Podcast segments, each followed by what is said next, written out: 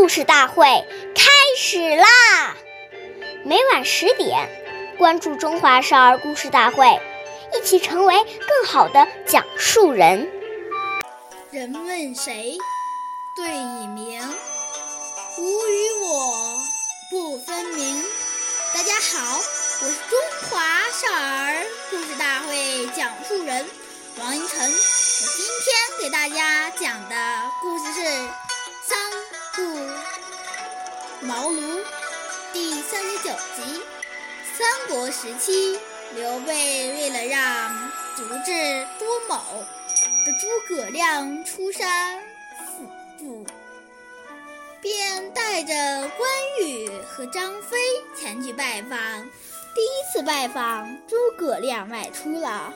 第二次拜访诸葛亮，诸葛亮访友去了。第三期前去时，张飞很不高兴地说：“大哥，别去了，让我用绳子把他绑来。”刘备责备张飞无礼。随后，他再去拜访诸葛亮。刘备见诸葛亮在睡觉，便站在一旁等候。等诸葛亮醒来后，见刘备这么有诚意，便答应了刘备的请求，辅助刘备打天下。下面有请故事大会导师王老师为我们解一段小故事。掌声有请。好，听众朋友，大家好，我是王老师，我们来解读这段故事。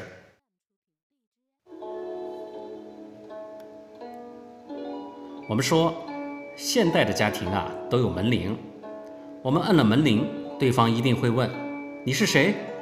如果只回答是我，这种回答等于没说。这个时候。我们应该报出自己的姓名，并说明来意。我们以为对方一定记得我们，认出我们的声音，结果对方有可能根本搞不清楚你究竟是谁，反而弄得双方都很尴尬，这样就很失礼。另外，我们摁门铃时不要拼命的一直摁，摁了以后要稍微停二十秒左右。再摁第二下，要给屋里的人走到门口的时间。当这些细节你都考虑到的时候，就会给人留下很好的印象，觉得你是一个有礼貌的人。好，感谢您的收听，我们下期节目再会。我是王老师。想要参加故事大会的朋友，请关注我们的微信公众号。